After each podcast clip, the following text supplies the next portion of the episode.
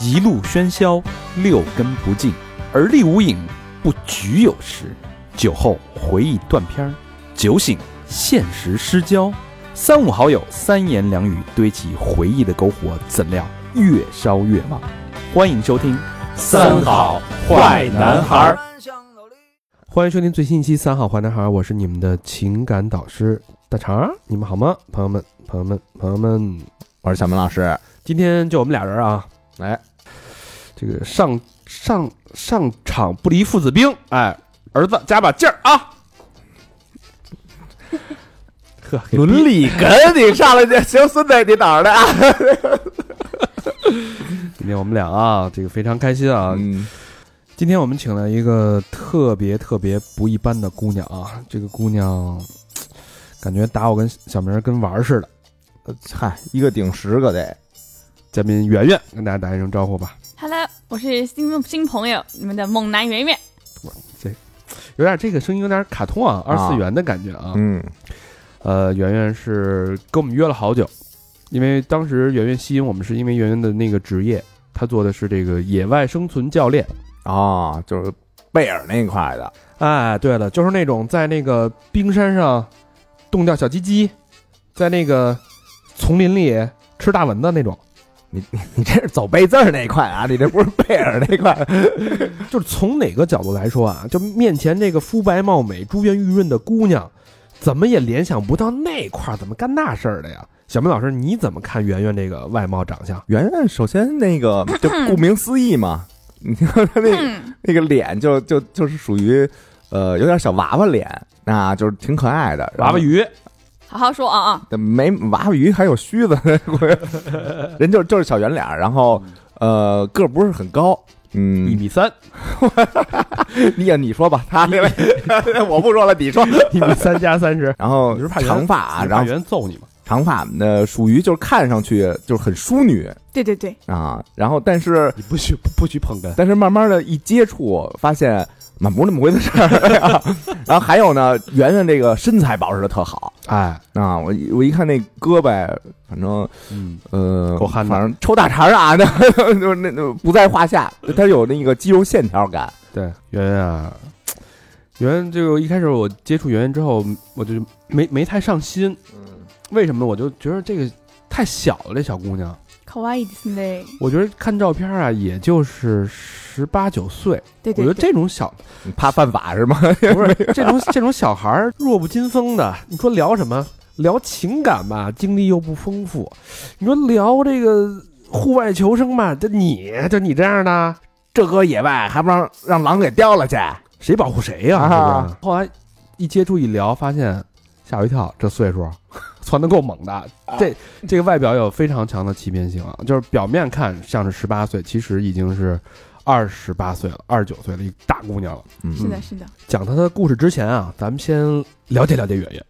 圆圆本身是一个云南姑娘啊，云南妹子。你的性格符合云南姑娘的性格吗？就是我好的一面符合云南姑娘那好的性格的那一面，我不太好的那一面就是我个人的问题。真给云南姑娘长，你看人这话说的，嗯，滴水不漏。真是嗯，但是我就觉得我我接触过的云南姑娘都是特别的热情，特别开朗，然后而且有时候会让人会有一点那种，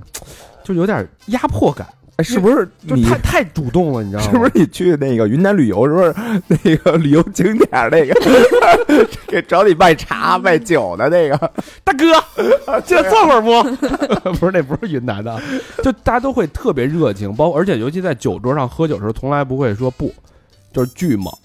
而特别有量。我就是那种酒量不好，然后又温柔的那个，比较矜持，是吧，小明老师？啊呃，今天反正表现的 对还还不错啊。嗯，你好好说话、啊，没有没有，我刚 才我刚才装逼的。说点真实的自己啊。嗯，好嘞，然后这个圆圆姑这个姑娘呢，她这个人生啊，这个年纪小，但经历真的是挺丰富的。嗯她干了什么事儿呢？对吧？她能为了一个男的，好不容易考上大学，哎，不上了，就不好意思跟人说分手，因为一男的不上了，因为分手了、啊不上了，然后重新参加高考，再次考到另外一个城市，就为了躲这段情债。嗯，主要是现在吧，大学也不是那么难考的，是个人都能考得上。哎，那得看什么大学。嗯，就很一般的大学，然后主然后再一次呢，是因为男朋友虽然是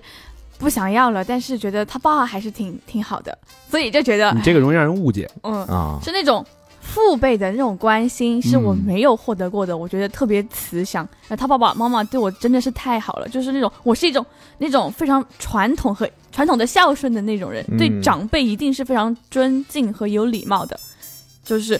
我我他他有对不起我的地方，或者是我他有我不喜欢的地方，但是他爸爸没有，但 人家废话，他爸有 什么对不起你的地方？所以就是人家是真心对你好，然后把你当成家人，你就没有办法开这个口，我我就只能落荒而逃了。明白，啊呃就等于大肠付了你，然后老何你没付你，就是就刚才然后你以后不会骂三好的的不好，不是就不这意是思是这个逻辑啊！刚才嗯不是说了吗？上阵父子兵，比如小明老师负了我，碎了不负责，但是我不会说大肠的一句不好，就哎，是爸爸就是爸爸，儿子就是儿你子。。们俩一头的，我看 我看你们俩是一头的。姑娘真明事理啊是的， 是的但是耳尖的朋友可能已经听出来，刚才这个圆圆说了一句话，就是我缺失了这个东西。啊哎，这个也会涉及到她的原生家庭的这个经历啊，包括圆圆为什么一直一直在逃离，从大学在逃离，包括之后她来北京工作，工作之后又去了新西兰，在新西兰待了两年。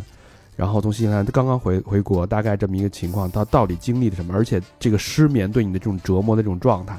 为什么你要从事？待会儿我们接下来要说的你的那份工作，都是跟你的原生家庭，我我个人以为是有很深的关系的。是的，嗯，嗯。然后说到这个工作，圆圆有一份工作是让我们就特别觉得了不起的一份工作啊，呃也比较小众 小众，也不敢涉及的一份工作啊，就是我们现在就属于那种你让我去个这个旅游景点儿，我都自己不敢去的人，嗯，山都不敢爬的人， 夸张夸张了夸张了啊！真的是啊。嗯啊，圆圆这个就是荒山野岭的、嗯，冰川雪原的，对吧？深海这个孤岛的，嗯就嗯，噌就拔腿就走。他干的什么呢？他干的叫那叫什么？叫户外求生教练是吗就是荒野求生比较极限运动的 Discovery。 ？Discovery，你为你大学毕业你学的什么专业的呀？呃，大学的学的专业是工程造价，工程。对，那为什么会做这么一个工作呢？就是因为我大学选的专业是不是自己的意愿，是父母觉得这样好找工作。然后那个时候呢，价值观和就是想法都不太不太成熟，也不知道自己想要什么。嗯在大学的时候，一个偶然的经历，开始去跟一帮朋友去户外徒步，然后突然就觉得好像人生还有那么点意思，不是完全没有盼头和完全没有意义的。就是你在户外的时候，让你让你觉得吸引你的那个点是什么？让你觉得是心里分泌这个是多巴胺的时候，或者危险的时候，还是孤立的时候？都有，因为就是这个事情呢，从来都不是孤立的，它有嗯方方面面，它有嗯每次让我觉得头痛欲裂或者是想放弃的时候的那种这种痛苦感、孤独感，但是就是要经历了那些磨难，或者是经历了那些你付出的汗水、泪水和伤痛以后，你站在了绝壁上，你站在了海，就是海滩边，看到那些壮丽的景色，你才觉得值得。嗯就是人就是犯贱嘛，就非要让你在旅游平台上面看 Discover 的人家 BBC 拍出来多好看呀，嗯那你就觉得没有自己亲手去丈量过，就是双脚去丈量过的那样的景色来的震撼。那这是一家什么样的公司啊？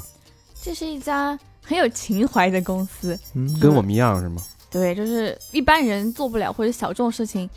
嗯，就这家公司在做。它就是因为它是市场比较小众，是因为它是比较极限的荒野的，然后技术门性门槛儿很挺高的是吧？对，那他客户都都谁呀、都什么人就报这团啊呀、我觉得就是一一方面是脑子不清醒的人啊，啊？啊，另外一方面，其实是大公司他们需要培养他们的，嗯、选拔他们的中层领导。 嗯， 但是怎么来选拔中层领导呢？如果大家都情况都差不多，业绩都差不多，怎么样能更能看清楚这个人的本性，而不是这个人做好了以后把公司的资源携款潜逃卷潜逃呢？是在比较极限的环境里面，你还愿意愿不愿意帮我？在比较就是当你也没有生存物资的时候，你还会不会抱怨？你还会不会继续带领这个哦团队做一个 leader，然后往更好的地方方向走，而是还是你就自暴自弃了，还是你就开始抱怨了，开始拖后腿了？就在这个时候比较能够在极限的环境中啊，比较能够反映出一个人的本性出来。所以它不是一个开玩笑的一个户外求生，它真的是把你放到绝境的这样一个野外求生的一个项目，是吗？对啊，就是因为大家都不是傻子，不会有公司拿很多钱出来投这个项目，一个人几千几万，就来二十四个小时、三十二个小时，他就是肯定要他觉得值得，他有收获。他不是像我们出去团建 KTV 喝两顿酒，那我可能就是记住你的名字，知道你是小明老师，知道你的外表怎么样。嗯但是这二十四小时短短这个时间，我就觉得哇，好，我是一个我你是我过命的哥们儿，以后你有什么事儿交给我，你来我家永远有地儿睡。嗯打个比方啊，就跟就跟那个什么似的，就美国队长怎么挑这这帮当兵的里边儿选哪个做美国队长，啊就是他拉了一个手雷，嗯然后往那儿一扔，然后这个美国队长候选呢，他就直接扑到那个那个手雷上了，所以当时那个科学家就觉得他是一不个不不两码事儿，嗯，呃你那是那个本能反应，对，不是本能反应，他就想救大家呀，他这个就是说把让当所有人就是比如我今天要选三个人，嗯我把这三人都放到绝境里边儿，在这个绝境当中。挑一个最厉害这的，三个人谁能从心理素质、承受力，包括他的这种组织协调能力，包括他的这种适应力，都能出众，这个人就是候选的，就对是就是我选中的这个人。小明老师说的是一方面，人人的潜意识和本能，嗯就是当我们都没有食物的时候，那我的潜意识是会，我们想帮办法走出这个绝境，还是我来抱怨说你们这帮傻逼肯定不会丢下我，嗯，那我肯定不会饿死在这儿，你肯定会有办法办法来救我，嗯，这个就是是你的潜意识的潜意识的反应。嗯嗯嗯嗯。一个是潜意识，一个是能力，那你是怎么拿到这份工作的呀？就按理说应该找一个，比如说我要是领导，我肯定不会找你这样这种看着白白的、圆圆的一个姑娘，然后专业还不对口，对专业不对口，那为什么会去？你会拿到这份工作呢？拿拿到这份工作，我就觉得自己还其实是非常非常幸运的一个人，嗯是因为我当时在某招聘网站上面刷到了这份工作，我当时还不在北京，我就去从外地，当时是赶火车，就直接通过这个、这个什么天眼查，查到了这个公司的地址。然后我就直接上公司楼，正好看到我前面有人在拿着那个简历表在准备写，然后去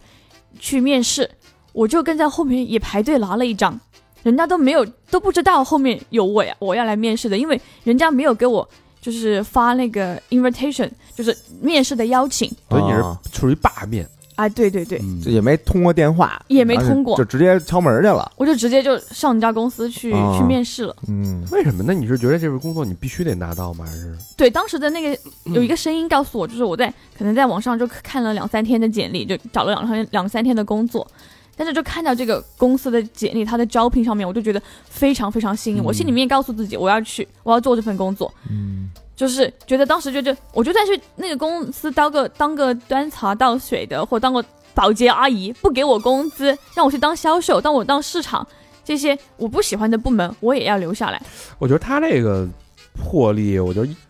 我觉得这这个他反而会更加打动这个这个面试者，尤其他从事这个职业就是需要勇气，需要一些魄力的。就跟你好多明星当时为什么就美国那帮摇滚明星为什么能见好多贫民，因为他们就直接查黄页，就知道这人睡哪个酒店，然后查黄页往房间里打，就觉得这种魄力就感动了。你说那是粉丝对明星的那种魄对力，对对对对对，啊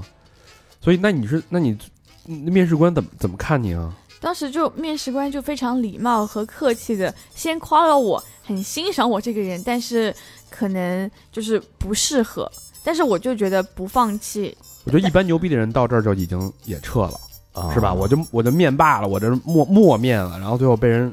劝退了，一般人估计也就撤了。有点死皮赖脸了，哎，你再给我一次机会。是是，然后当时我可能也是因为刚刚大学毕业，然后也没有什么工作经历，然后有点那种初生牛犊不怕虎的意思，然后我就说，那我可以跟。嗯，就是这个部门的直接负责人谈一下嘛，但是当时他们没不在，他们可能去踩线或者是就是不在公司出差去了，所以呢，HR 的总监然后就跟我来可能谈了两分钟，也就是说他们肯定不会要你的，以我对他们的了解，就是我们公司确实不需要现在您这样的人才，我们也没有那个时间和成本来去培养一个新人。这门儿已经关关严了。呃哦，对，是就是，快叫保安了，已经。对我觉得是有点儿那个意思。然后那我就就是呃，还是再问多问的一句，可以嗯给我那个负责人的联系方式、微信或者是电话吗？他最后可能也是想要不想再跟我多说话了，然后就想把我打发走，就给了我那个，呃，他们我们这个部门的主管的那个微信的联系嗯方式。我就联系上他了以后也没多说，因为人家在外面踩线也很忙，也收不到信息。我就说等他回来，就一个星期以后，这个人回来了。我同时在这个星期的时候呢，也没闲着，就是一边查这个公司的资料，然后一边去其他公司面试。就是比较幸运，其他的我找的其他类型的公司都留下我了。嗯我就在别的公司短暂的付出了一个星期，嗯然后就就在某个下午就请了个假，然后到了这家公司，然后看着他们风尘仆仆的扛着大登山包，拿着那些锁具、绳子、动力绳、静力绳，来到库房，然后跟我在一个就是库房里大概聊了四个小时，两个小时到四个小时，四个小时四，个小时。都聊什么呀？你那你是你觉得你是怎么打动那个负责人的？我就是觉得真诚吧，我就觉得一个东一个东西，你一定是你得有 passion，就是你一定有你是非常热爱这个东西，嗯就觉得这个这个这件事情你非他不可，这个人你非他不可，这件事情你非做不可的这种事情，我是很真诚的说，我为什么喜欢他，我怎么喜欢他，我有什么能力，我现在还缺少什么能力，我就是一五一十的、很老实的说，我就是喜欢这件事情，但是我怎么喜欢他的，我怎么看他的，我未来是想怎么想的，我不知道未来会怎么样，但是我愿意去学，就是你，我就当时就说，即使你不给我工资，你要让我交培训费，我身上有多少多少钱，我口里还有多少多少钱，我都愿意给，我都愿意出。嗯，然后就是他们可能也是，就是人员流动率其实是非常高的，因为这个强度非常大。也当时是最后一个女生，好像干了三个月，也正好辞职走了。那你最后干了多长时间？最后干了两年多，我靠，两年，应该也超过算老人了吧？在那儿两年，对，，就是就是哦，就是就是那个什么来着，元老的那个 OG OG 啊 OG 的意思了。 OK 啊，大家可能听到这儿觉得没什么感觉啊，就是说，确实这个魄力可嘉，但是你没发现他找这工作是一份作死的工作，因为这个东西它真不是咱们想象的真那么简单。那你说给大家描述一下你的工作这个强度吧。就是我可能一个月全勤，但是在待在公司的时间可能只有一天，因为一个月要出差二十八天。我可能今天才从山里出来，在某个原始雨林里出来，然后我发着三十八度的高烧，然后马上就飞到呃丽江或者大理去爬雪山，带着雪山队在医院输输半天的下午的夜，然后接着就去踩线。我们。正常情况下，科学的攀登雪山的雪山的方式是每天不超过五百米的上升，嗯就这个海拔。哦我们当时一天就超过了三千米的来回，我然后就直接就是你我高反非常严重，就是超过三千八我就会有剧烈的头痛。每个人的高反的反应不一样，就是高反带来一个非常两个非常严重和危险的疾病，一个叫肺水肿，一个叫水脑水肿。这两个到现在目前除了就是急剧就是下撤到低海拔以外是就是没得治，嗯，它带来的直接危险就是死亡。嗯，就你没办法呼吸。然后我们当时就是一边头痛一边吐，然后一边往上爬，你就觉得那个时候有一根电钻在你的脑脑子里转，你的不断在怀疑人生，我为什么要来作死？我为什么要干这份工作？我是猪吗？然后就是你不断的，然后你没得选，你没得退路，你只得你没有，你只得不不断的往前走。到最严重的时候，我整个眼睛充血，就是眼白的部分就不是血丝，就一片一片的血块。嗯，然后那时候我自己都不知道，往下走，队医才跟我讲，你眼睛充血了。但但你为什么还要坚持呢？就是到这种程度了，所以这就叫 passion 啊，就是你义无反顾的想要做这件事情，就是人很难知道。对，特别是你没有经历过的时候，你对未来很迷茫的时候，你真的不知道自己要干什么。我到现在我都不知道我的未来的计划是什么，但是我知道我现在想要做什么。嗯，这就是你对这件事情的热爱。我觉得我很幸运，我找到一份自己一直想做的事情，尽管它如此，尽管它如此就是强度很大，然后很虐，然后很危险，我经常受伤，我经常反反反问自己，但是我还是还想做，就是好了伤疤忘了疼。嗯，那你们去过什么？就是这个刚才说的雪山，我听出来了，还有什么极限的这种这种场场地啊？就是我们说的极限啊，就是第一，它就是荒无人烟，信号必须得没人，对必须得没人，没信号。没信号，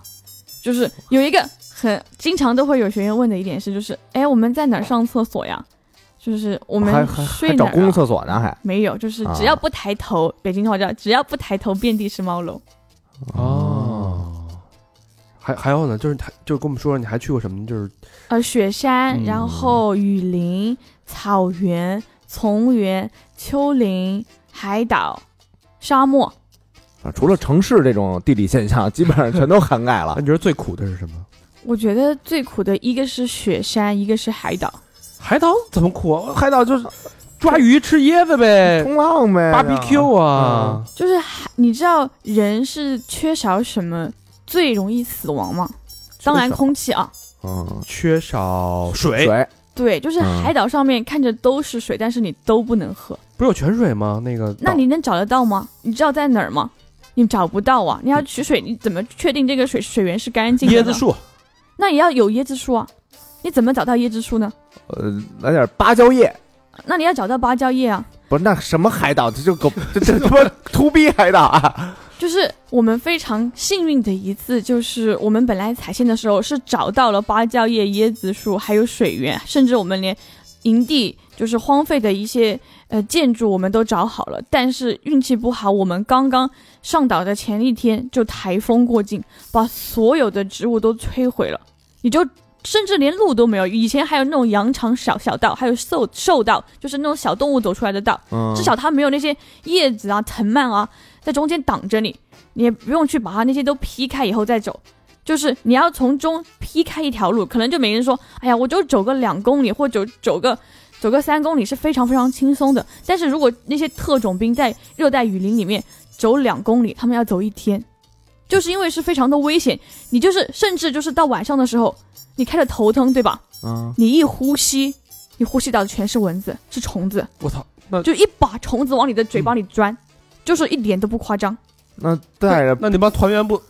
带着文布丁什么的吗？不疯了？那帮人，那都是普通人啊。对啊，这普通人啊，大家就是都要疯了呀，都觉得就是怨天在地的呀。这样这样的情况，你下来一次，你前面是牵着谁的手，谁把拉了你一把，你记不记得？你感不感谢？你记不？你深不深刻？嗯就是你一脚深一脚浅，又累又饿又困，全身都湿透。他们因为他们还从海里跳跳到海里去，还有在大洋里面游游到岸上，然后他们才开始走。从就是可能从早上走到晚上，都是找不到路的时候，他们要自己劈路的时候，在礁石上爬的时候，那危险就是实实在在存在啊！那那你掉的下去就掉下去了。那你的角色是什么？你是帮帮助他们去生存下去吗？我就是指导他们，他们应该往哪边走，怎么来判断方向，就教给你方法。但是具体你能吸收到多少，啊你能对怎么到，你怎么用，你能用多少，就是你和你团队的事情。你还不是带领他们，等于是嗯就是你只是说有什么问题，我告诉你一个思路，你自己去看你能走多远。对，哦就是授人以以来说一下，授人以鱼不如授人以渔。那嗯个，那那那个，他吃什么呀？在海岛上，呃，这就是要告诉你在哪儿寻找食物是比较有效的，是概率比较高的。然后什么样的食物你可以吃，什么样的水源你可以喝，啊什么样的？水源你制作以后是可以无毒的。那你，不是，那就真有人快死了，然后你们也就说，嗯就让他死吧。就真的有人，比如说心脏病出突发呀，什么骨折呀，然后什么啊、 哎什么，还有什么玩命去了？真的是就是受伤是一件是件非常正常的事情，但是就是重大疾病的受伤，需要高级生命治疗和支持的时候，就只能打卫星电话，叫船叫直升机来接。嗯，啊，那有人就是他身体没事儿，但是就是情绪上崩了。我说太累了，我不干了，你现在给我走，退钱，嗯，那你走啊，有本事走啊！我们你没有卫星电话，你没有手机，你没有信号，你走给我看看呀！我投诉你。你投啊！你那你只有出去这件课程以后，你才能投。在课程当中，我就是专业的，I'm a leader，就是我是领导，你听我的也得听，你不听我的，你可以试试看。你别跟我装孙子，我现在就走。你走啊！你走啊，你给我， 你什么呀？你啊我就不信你能他妈让我死在这儿。那你试试呀。我哎， 有有有有自虐的吗？比如说那个 说你们那个卫星电话怎么能用啊？然后你说可能头部骨折，然后丫拿一块那 个海礁石，当给丫自己拍了。就人啊是有自我保护的本能的，你要要让一个人去死这件事情，嗯让他面对死亡这件事情、是没有任何人能够轻松的接受的。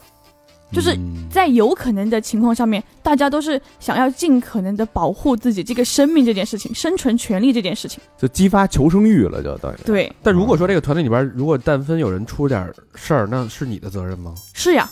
所所以就是这个是不只是身体上的高强度，而且是在可能这四十八个小嗯时里面，你就是神经一直是紧绷着的。那这些队员怎么样？他们脸色怎么样？他们身体好不好？情绪怎么样？有没有人失踪？有没有人在最前面？有没有在没有后在最后面？有没有人掉队？就是方方面面你都必须要考虑到，所以你的神经就非常非常的紧张。在他们起床之前，你就要起来准备很多东西；当他们睡觉以后，你要你不能睡，你得守夜，就你还看得着篝守着他们。篝火不能灭，有没有大型动物的靠近，有没有突发事件。就算我不守，我也要跟我的团队一起轮流来守。嗯，哎，那 问点具体的啊，嗯，就是你到了海岛上，比如说那个我饿了，我吃什么呀？我也没找椰子树。啊就是当时是本来是有我们踩线的时候做计划的时候有食物的，甚至我们还做了备份。这边如果不行了，然后我们那边可以找找。然后这个水源如果当时是不够了或出了意外了，哦那我们其他的地方还有。但是台风过境了以后，就就啥都哦真没的了，一切都摧毁了。就真的是成第一次了，等于是。就真的就是成很原始的了，就是你的所有的备份都已经都已经没办法了的时候，这就是你就必须要考量这个风险评估。那嗯我们还能不能做下去？我们的我们带的那些技术帮装备、备份食物，还有信有没有卫星信号，能不能联系到救援人员？嗯，那该怎么办的时候，你就要做了这个评估。那这个团砸了，砸在你手里了，你应该怎么办？那要不要带他们体验一次？你有没有这个能力和这个专业，和你评估当现场的环境能不能坚持下去，做一次真正的、更真实的，让他们体验到这样的生存环 境自。己都不知道怎么回事儿，不是，但这能也没法临时改线儿吧？比如说走咱三亚吧，咱海对岛。啊，就是就是四面环水啊，你没有办法临时改线，那就是硬着头皮，就是只能这样走下去。那你们上次那次是怎么解决吃的问题的呀？就是吃的吧，就是那些哪些野菜你是可以吃的，哦啊然后什么样的虫子的幼虫，什么甲壳类的幼虫你是可以吃的，真呃其他人真跟着吃虫子真呀？吃。就那当你没得吃的时什候么，什么虫子蛆呀？呃，甲壳类的幼虫，甲壳类的幼甲壳类虫，的比如说大麦虫啊，屎壳或郎者是对啊，这些都是甲壳类的嘛屎壳郎也也吃的啊幼虫。你吃过屎壳郎？你你吃过什么幼虫啊？都，呃，你就跟是大家说说你吃过哪哪些你幼说虫？最哎，你说最恶心的，哎，我吃过最恶心的是一种是像蠕虫一样虫，就是你确定能确定它是无毒的。但我名具体名字啊，我不是学植物学，我们专门团队里面还有专门植物学的硕士，就是这些专家他们能认哪些动植物是可以吃的。它就是就是外面一层薄薄的硬壳，里面就是软软的，你把它把它的头揪掉，尾巴揪掉，肠子拉出来，它还在还它是有神经反射的，它还在你的嘴里挣扎。哇，你要不然就把咬碎吃下去，然后要不然就就像跟吃鼻涕一你样你一般选择是咬碎的还是直接吞啊？直接吞。你也不会咬，我我我咬过，就是味道实在是不好。那你最爆浆了，唰，那你最最常吃的是什么东西啊？最常吃的其实就是会备几个土豆，然后备点什么，几个土豆？因为很重啊，就是本来我们的登山包就要重，你的必备物资就是你的救命的那些东西，你不能丢，你的睡袋啊，你的防潮垫啊，这些东西就是专业的设备啊，锁呀、绳子呀、嗯什么头盔呀、救生衣啊，这些东西就本来就很重了，你还要额外背就是必备的水水源，因为人没有水三天就死了，就是和必备的食物啊、巧克力啊、葡萄糖啊，所以到现在我看到牛肉干、葡萄糖啊，不葡萄干，还有什么呃，就是这些急救的或者是压缩的食物，我就看到就反胃，因为天天吃吃太多了。哦，那那跟我们说说野外还有什么能吃的？还有什么虫子好吃？野味儿你都吃吃过？对对，比如我说我蜻蜓啊，比如说你吃过吗嗯？吃过，蜻蜓眼睛能吃吗？嗯，我反正我没吃过。还有鱼的眼睛也可以，就是在海里面啊，鱼的眼睛是可以补充淡水的。哦，就它眼珠子里面的液体体液就是是淡水。哦，那才一口一口淡水，对啊，对啊就是有的就比没有，比如说就除了这动植物的，你还可以做制作啊，就是比如说通过植物的蒸腾作用，就是嗯积少成多，你有总比就没有好。比如说在这个昼夜温差的时候，你通过制作就是几个凹陷的小洞，然后就通过那个呃上面铺一层那种防水的布，哦，通过这样昼夜温差的变化来聚集，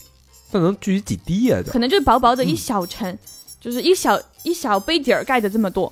那可能能活命了就。啊、还有就是某些树的树枝，你把它插进去，那个树枝会流出来。它每个季节，比如冬天的、春天的、夏天的，它的枝叶的味道还不一样，有的时候比较新鲜，有的时候比较涩口的。那比较幸运的就是你们找到什么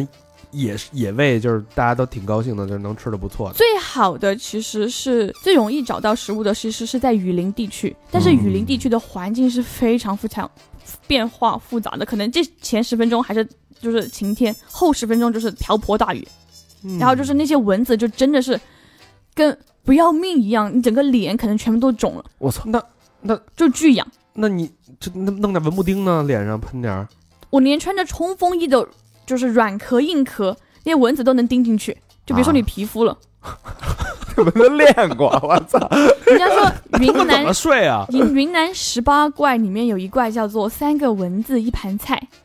那么大个儿，就是它的那个脚长啊，就跟我的手指的长度一样，你见见过？那就它趴在你的脸上，就半张脸给挡住了。那你怎么吃它的？那它蚊的子怎么吃啊？那个蚊子可能就是它的身体有我小小拇指的一半那么粗，但是蚊子不能吃呀、因为它携带了太多的细菌了。哦，它老你叮可以吃叮别的是吧？对，你可以吃就食用板料里面可以找什么？就芭蕉的树叶啊、树根啊，还有那些藤蔓，有些藤蔓的你这个砍砍法不一样，它流出来的汁液就不一样，有的流得出来，有的流不出来。白色的枝叶，呃，透明的、半透明的，乳白色就的，叫竹竹，有的叫叫什么竹节藤啊，就各种藤蔓的不同的名字，然后还有什么螃蟹啊，还有就鱼啊，就是其实就是雨之前林里边有螃蟹吗？有啊，小河啊，嗯哦河小蟹河蟹，啊，哎，咱们作为这个公司的两个高管， 有必要，我觉得去挑战一下。 那我只能他只能吃那他妈吃我拉的屎，我只能祝你一路走好了啊。连一把兄弟情。所以但这个雨林里边还有什么要注意？因为我理解雨林雨林里边有很多的那种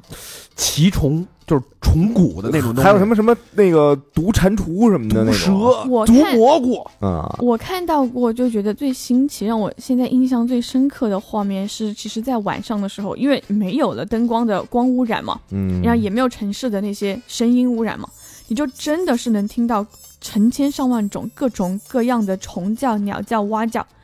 毫不夸张的说，就是晚上的时候，那些发光的不止萤火虫啊，啊发。光的植物、昆虫，它们能照亮半边山。哎，你听到哇你听到这些虫子叫唤跟什么青蛙叫唤，你是感觉心里特踏实，还是感特觉平嗯静，啊你是特平静是吗？你想吃它们吗？不想你想吃你吃过青蛙吗？吃过生吃啊、没有？还是要烤熟？又就是如果有条件的话，哦，都会做熟的。对，是吧都会做做熟。哦哇，听见我他妈就不安。我但是就是你要做熟，其实是也非常困难。你想想，就是你没有任何打火机都不让你带的，你用就是给你个打火石，因为打火机很容易太容易出意外了，哦，而且安检很多都不让带的嘛，啊，就是给你一个打火石，你要在十分钟之内。你把火升起来，我算你牛逼。嗯，能给它滋灭了，我 我憋而且着而且雨林里边潮湿啊，对，那你没该有你没有高干的引燃物，对比如说啊，就是你都知道你要用干的东西把它引燃，但是都是如果都是雨林，你又湿度又大，又下过雨，那你就必须要升嗯起一堆火来，然后为了晚晚上很快就降温了，你再去找柴呀、那些，你就找不到了，那你该怎么办呢？嗯，把内衣撕了。你全身上下都湿透了，内裤都湿透了，那那啊有点棉花， 都他妈湿透了，有什么变化？不是，，你应该包里应该能带点棉花吧？不可能，包也湿透了。那就吃生的呗，来点野味儿。我说刺就是身你一定要把火升起来，这件火不光是指 植物，而且晚上一旦大失动温物以来后，了，啊哦，对了，然后对还有就是那避免那些动物来侵袭营地，它们会顺着食物的气味，那就找一点油脂含量高的，对吧？比如说我逮一个浑身是胖胖的油的一个动物，把小佛逮来，你是小吗？佛给点 了。俩屁股里边那油给挤出 来，做一灯儿。我我遇到这样的情况，当时我也不知道该怎么办，但是我的朋友、我的同事就教我，就是把那些稍微粗一点的树木，你把它把那些树皮撕开，它外面是湿的，它里面还是干的。树心儿，对，然后就是那些就是死掉的掉在地上的那些干枯的树枝，就全是透的，肯定不行啊。你嗯你把它撕开以后，就是慢工出细活。你看着那个很难引燃，你又焦虑，然后你又烦躁，你又饿，这种情况下面，你血糖又低，你要耐好耐着性子把这件事情生完。一一大群嗷嗷待哺的学员还指着这个你把火升起来，你还老是升不起来，觉得觉得觉得你又不专业，然后你又 low，那你该怎么办？这就是心理上的和生理上的双重的压力。 哦，这还真挺难的只。能自焚了。我这那时当时那个心啊，就恨不得我自焚给他们引一个。那那雨林里最常吃的是什么呀？我还是比较关心吃的东西。嗯、其实雨林里多的是各种菌类，就叫蘑菇，但是哦，吃素的。但是那个我们是基本上是不提倡的，就是啊蘑菇百分之有毒是吧？七十以上，以都有毒。哦，嗯、所以就是还是虫子吃的多，还有就是树皮、树根的那些那些根部，它薄薄的，就芭蕉叶你们没吃过，它是树根那个可以拉丝儿的那种，像藕断吃藕片的那种感觉，嗯你感觉吃纸一。样的。嗯，还有鱼，当然还有鱼啊、螃蟹啊之类的，那为听起来还行。嗯还有兔子呀、还有蛇呀、宰了杀还呀，会抓兔子。对呀、那蛇要有毒呢，他妈给你一口呢？所以你就要去抓呀，就捏的时候你要有方法呀，有是是有技巧、有方法、有专业性的去啊，你抓呀，还得逮 蛇去。是呀，哎，你就想十步之内必有解药， 咬咬呗。而且你把就是蛇的头砍了，其实蛇头还是可以动的，它可以缠住你。嗯，我操！蛇说那个砍到最后一一刻，你必须得把它脑袋给捅碎了。那那等于就是得把最好是把它挖个坑儿，把它的头啊、它埋的了皮啊、它的脉内脏啊都埋掉了，而且不能就是在水源旁边埋，其实会污染水源。哦，那那比如说一个团队有有六七个人，嗯，那大家你你就让二他十个起步，二十个人，嗯那他们这么多人，你得抓多少条蛇？够二十个人就是这个食物的比例是这样的。我有一个一一个就是大概我拳头大小的土豆来说啊，嗯，这一个土豆拳头大小的土豆大概就是六到七个人分，就真的是一人一口。哎，那比如说传到有有那种就拿了，然后就就直接给它吞了那种我。觉得这种事情只有小明老师才能做得出来。 那你丫就无法被提拔了，你知道吗？就是所有团队所有人都能看到你的 嘴脸，有核没核，有籽儿没籽儿，我也不知道。 什么工作不工作，先他妈活着再说 吧，我先，我哎对我先来一口。这就是所很多人可以来了这个参加这个训练，就是新人试用期都没过就直接辞辞退了，啊， 会有这种人人性会暴露会出有来是吗会？有，其实就很是真很的多会自有私的人性会暴露出来吗？会有，我操，猪八戒吃人参果儿，而且我就是印象中很深的，越是就是年龄更长的，然后越是就是社会地位更高的，然啊后财富更多的，他们其实是非常的低调和礼貌和自律的。啊，真的吗？嗯真的是我们带那些就是高端的什么商学院啊，什么就是北大啊、清华啊之类的那些小团队，或者掌握着什么几十个亿的资金啊，或者是领导人啊，或者是公司的 CEO 啊，嗯，是真当然也有人渣了，嗯，也就是那种德高望重的，你可以这么称呼他，就是连我们教练都都累在地上，坐在地上一动都不想动，那他也是人啊，嗯他年纪毕竟这么大了，他也不是专业玩这个的，你明显的感觉出来，他也就是面目苍白，一身都是虚汗，但是他还是可以默默站起来去地上服去务哦捡柴、捡柴火，然后去取水源。你就是觉得这种是这些行为让你敬佩，而不是他的年龄和社会地位让你敬佩。我操，这个这个这个尊重是自己争过来的，自己对干过来，不是靠光环强压给别人的。嗯，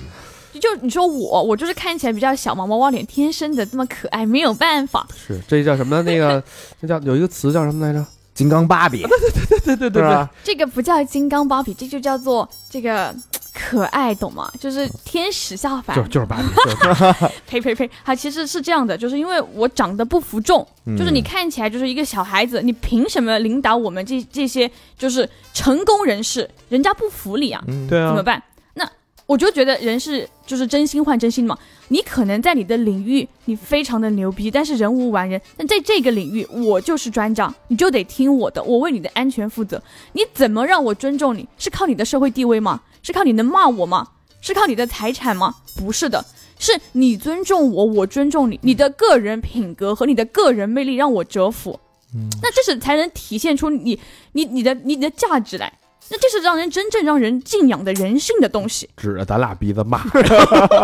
没有没有，激 动了，激动了。我都我都不吃，我就给我就传下去 了。你家那土豆，五个土豆到底能剩俩？ 比如你说， 烤了一个，干搓了一个，炒了丝儿的一个。好多女生啊，现在社会她们唯一的运动其实就是逛逛逛逛街，对吧？嗯他们就是长这么大都除了高跟鞋都没穿过的，你让他们去这样体验这样的生存项目，还是公司安排的？你说他们可能就是化着妆来的，带着面膜来的，就是很多女生就是你遇到过在这种礁石站攀爬的时候，她就是恐高啊，这就是人像，没办法，就在哭啊。那你哭完了怎么办呢？还有我洁癖怎么办呢？这么多那个土豆，你忍一口都是口水。那那别说吃的了，你睡觉怎么睡呢？也没有帐篷，也没有酒店，也没有床，帐篷都没有，搭建庇护所、啊，你嗯要背着帐篷得多累啊！怎么搭建庇庇护护？所是拿什么搭建的呀比？如说树枝啊、树叶啊、干草啊，这都是来搭建庇护所搭的一嗯呀。茅屋，对，类似于这种，就是越小越好，你就是这样，就是聚热性才好嘛。呃你，想想，就两三个姑娘嗯在十多个大老爷们儿中间，你什么体味啊，什么狐臭啊，什么汗味呀、什么放屁啊、抠脚丫呀、就这种环境里面，什么洁癖都治好了，你治不好你也得忍着。我操，真是包治百 病，这个这不是那个病，是毛病，有个女的她落下病了，什么毛病都给你都给你治好了。回去以后，他们反馈的多最多的就是他们的食堂师傅说：“哎，他们都变了，他们觉得回去的时候，珍惜老板粮食了求你是吗让我加班吧，我太爱加班了，我好爱工作了，我再也不抱怨公司的食堂难吃了。哎，那有这种公司拿这当惩罚项目吗？就说操，你们几个表现不好，明儿他妈给你们家发雨林去。就是除非公司真的是财大力出，这个贵啊的，对，嗯我觉得咱俩可以走一趟。给你家发雨林去， 我觉就得除了这些东西，我印象比较深的，除了雨林以外，还有一个就是雪山。哎，说到雪山啊，我刚才还好奇呢，就是如果说你不带帐篷的话，你在雨林里边，我能理解啊。雪山齁冷的啊你，雪山，你那那那那那零下了，你你怎么可能不带帐篷？你怎么光靠睡袋吗？那脸也受不了啊！就雪山就涉及到一个专业的，就是雪山攀登这件事情了。雪山攀登到现在中国的目前发展为止啊，到了各种营地，比如 C 一、C 二什么什么大本营，我们它俩还去是过珠峰大本营，啊，澳澳大利亚珠峰大本大本营， 我们走我们过俩我们俩可在那儿点过某啊，我们在那儿喝点过一个那个什么喜马拉雅的啤酒，珠峰啤酒，珠峰啤酒。啊，对对，我也去过。嗯但是就是我想说的，就是在那儿的时候还是有人类建筑了，就在极限条件下面，嗯你再怎么危险，基本的生命安全你得保证学员吧，你不能真让他们出事儿吧？你是让他们体验啊危险，而不是真正让他们去作死。那那雪山有意思的是什么呢？首先有意思就是你攀登的过程，就是很多人会高反，每个人的高反的反应不一样。是有的人就是头痛，剧烈的头痛；有的人就是食欲不振；有的人就是因为你所有的血液优先供给你的核心系统，就是你的心脏，嗯，那你的胃部你就可能就不舒服，你可能就吃什么吐什么，你甚至喝水都吐，你没办法进行补充，嗯体力是非常大的消耗。就是在高原上、高海拔，你要付出消耗的能量是低海拔的两到四倍，而且高反以后，你想想，就是每分每秒这个持续性的，有人拿着电钻转你的头，就是那个牙痛的那种痛法，痛在脑子里，哎呦，神经痛哦就是你神这么经的一说痛，我就理解，啊！就是生理痛、大姨妈痛，痛在脑子里我操，身体痛、大姨妈痛，那个都不叫痛了，啊就是比牙痛还痛的那种痛，牙疼疼在脑子里就是你牙髓炎，你变成脑髓炎了。啊，对，就是那个神经的疼。嗯，他就是啊不断的在折磨你，你在一每一步你都觉得很烦很累，而且你还喘不过气，因为含氧量低。但是你还不得不走，因为你走回去更久。哦呃，就大本营就在往前走，你知道路；你往回走，你没有路，没有教练带你回去，你不得不这样走。人家那大本营啊，跟咱们那还不一 样。咱那是一景点儿，我我们到我们那不是大本，我们那要就是往大本营出发， 最后一个补给的一个景点儿，好像这是是。秋天的，我看。 就是你知道你在走，你可能要走多少多少海拔多少多少米以后，大本营就在那儿，再多海拔四千多的地方，然后那边就有帐篷了，那边有有准备好了食物了，你就可以吃了。但是你不知道你还要走多久。我们经常有学员问教练还要走多久啊？就一直走就到。教练还要多久才到啊？拐个弯就到。就问了说了这一两遍以后就不说了，你下次再问这个问题就告诉自己就这两个答案。嗯你就看不到你。当你没有去过一个地方，你最恐惧的就是未知的恐惧，你不知道什么时候才是个头。啊真的就是有人大老爷们儿四十多岁的中，就是公司高层或者公司中中层，走到晚上了，走到晚上十多点了，气温也骤降了，越来越冷了，又温冷了又冷又饿又累，没有光，黑暗，看不到希望，掉在队伍后面了，掉队了，一屁股坐在地上开始哭，说我不走了，我走不动了，我就不相信你们这种什么傻逼玩意儿公司会把我会会让我死在这儿。这不就刚才我刚跟我刚才那 个状状态是你吗？比就人就小两岁， 我走不动了，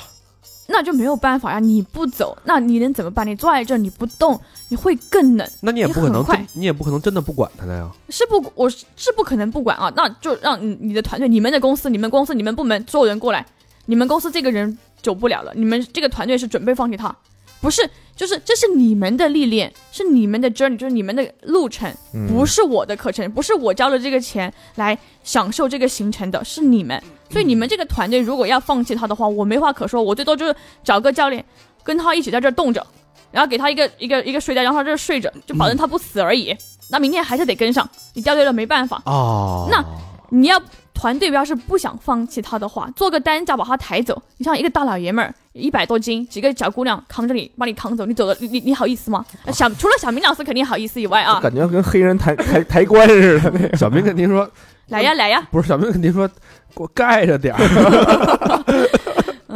就没办法，你就。其实我当时也很难受，我也很累，我也 很崩溃，嗯但是我没有办法，你还是你表不能表现出来。任何人抱怨更多，就是再多，你就是一个就是负能量的垃圾站，你要把这个嗯垃圾在你的体内嗯转化为正能量，你要去就是 courage，就是你要去，我怎么开始标英文了？你要去鼓励大家，你就必须得撑着这个精神，就是还是得往前走。你表、嗯你不能表现出来。是有人问过我，就教练你叶关，你一个小姑娘，你为什么要做这个事情啊？我也问过我自己无数次，就是我开始累到哭都哭不出来的时候，我头转不动的时候，头转不动是因为登山包压在我的肩颈上，它太长时间太重了，它压迫到我肩颈的神经了。我一往回头看，就会有一种刺痛感、麻木感，就是腰带在我腰上把皮勒破了我，太重了，就是一直在走。就我没有办法，我我连想把我的登山到了地方，想把我的登山包脱下来，我脱不下来。我想找件衣服，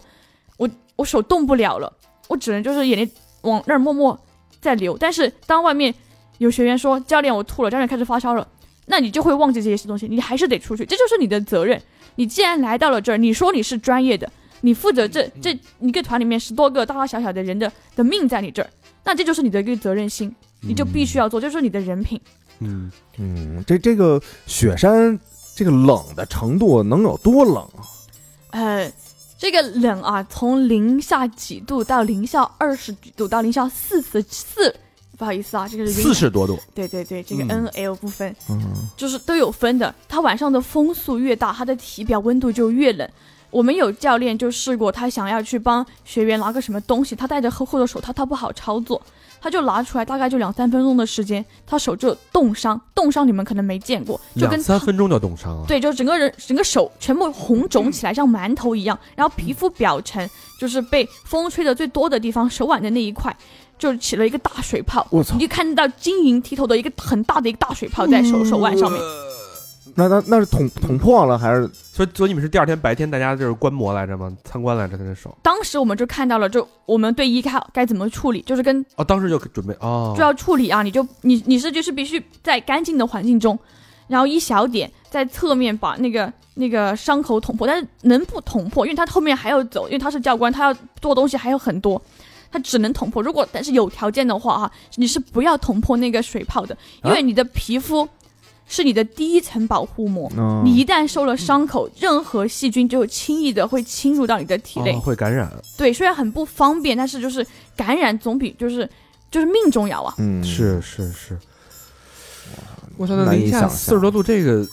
而且这这还不是最最惨的哦，最惨的快就快是说说你最惨的事儿。最惨的就是在雪山上的时候，你想想，就是两天了，你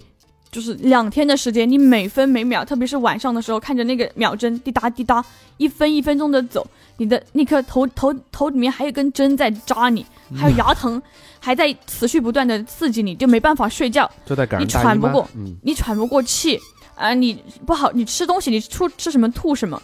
然后凌晨四点钟开始登顶，最冷的时候，带上头灯，要从帐篷里翻起来，你你就是掀被子的那一刻，就是心里万分的挣扎，我要不要上？我要不要放弃？我要不要实践我的承诺？哪那么早去啊看日出去？啊就是去登顶，登去登那个顶，去看那个日出，而且从两点到凌晨四点不一样，看山山不一样，就是不一样。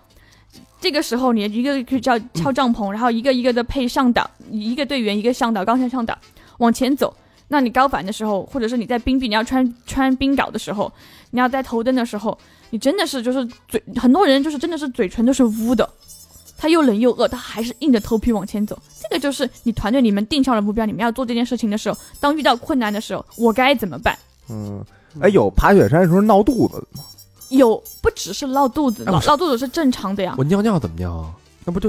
那三分钟手都出去一大泡，我就是我把排泄这个问题啊，其实是一个非常困难的，就是因为这个时候你，特别是高反的，你你没有想法去喝水，然后你就是一直在往前走，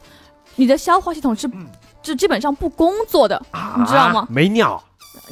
大便啊、小便啊很难出来。哦那 你要去上厕所，你就可能只能去找一个就是稍离人群稍微远一点的地方，远离水源的地方，然后挖个坑，然后上个厕所，然后再把它掩埋。那那零下四十多度，人家三分钟手都都起大泡，我这要把我那个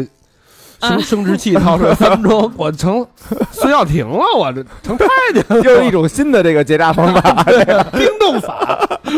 这个晚上啊，起来上厕所的人还是没那么多啊，至少我没有见过。你可能找一个背风的地方，就他可能就是当时就是皮肤裸露在就是很高的高的风速上面，哦然后就是被冻伤了，他的体体表温度太低了，而且就是你的自我保护的本能会抑制你想要排泄的这个想法，哦，我宁可他妈的憋死， 啊，我不要冻死，我不要冻死。就是这个意思。真是火车上尿憋死，在雪山上憋死。就是